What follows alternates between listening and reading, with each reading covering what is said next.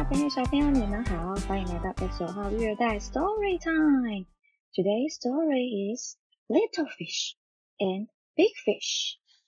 Little Fish and Big Fish. Little fish and big fish go for a swing. Little fish is little. Big fish is big. I am the biggest fish in the sea, says Big Fish. A rock moves. Huh? It is not a rock. It is a fish. I am the biggest fish in the sea, says the very big fish. A boat moves. Oh, it is not a boat. It is a fish. I am the biggest fish in the sea, says the very, very big fish. They swing to a cave.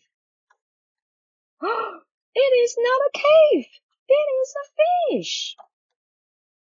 I am the biggest fish in the sea, says the very, very, very big fish. And you will all be my supper. Not me, says little fish. Little fish gets in the shell. Ow, says the little crab. You sit on me, you big, big fish. 小朋友，故事结束喽。你有没有听到这本书里面有很多只 fish 啊？什么是 fish？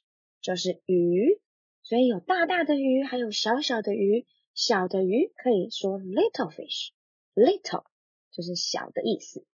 大大的鱼就可以说 big fish，big，big。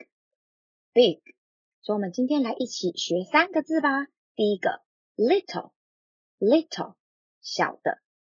第二个 big。big 大的，第三个 fish fish 鱼。希望你们喜欢今天的故事。That's it for today. See you next time. Bye bye.